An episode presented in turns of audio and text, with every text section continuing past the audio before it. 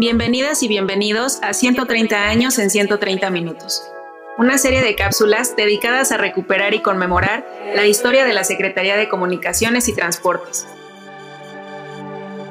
Hoy hablaremos sobre la aviación mexicana durante la Segunda Guerra Mundial. Durante la Segunda Guerra Mundial se modificó la Ley sobre Vías Generales de Comunicación, ratificando que la operación de aeropuertos y rutas aéreas era de utilidad pública. Además, la Secretaría de Comunicaciones y Obras Públicas sería la única institución facultada para otorgar concesiones a particulares en la prestación de servicios aeronáuticos.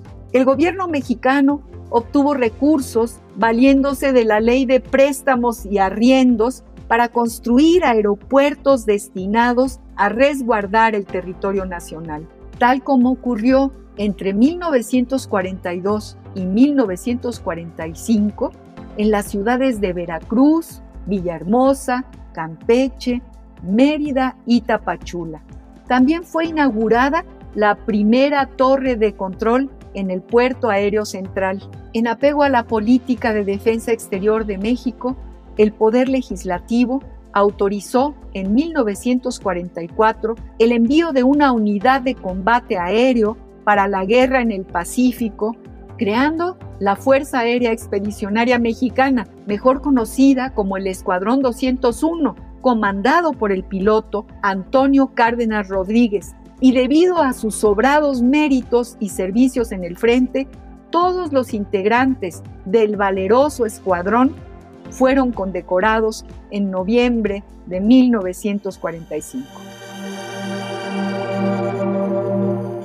Entérate de esto y más en El Mirador y consulta el tiempo y su memoria para tomar el pulso de 130 años de historia de la Secretaría de Comunicaciones y Transportes en el micrositio elmirador.sct.gov.mx. Gracias por escucharnos y hasta un nuevo episodio.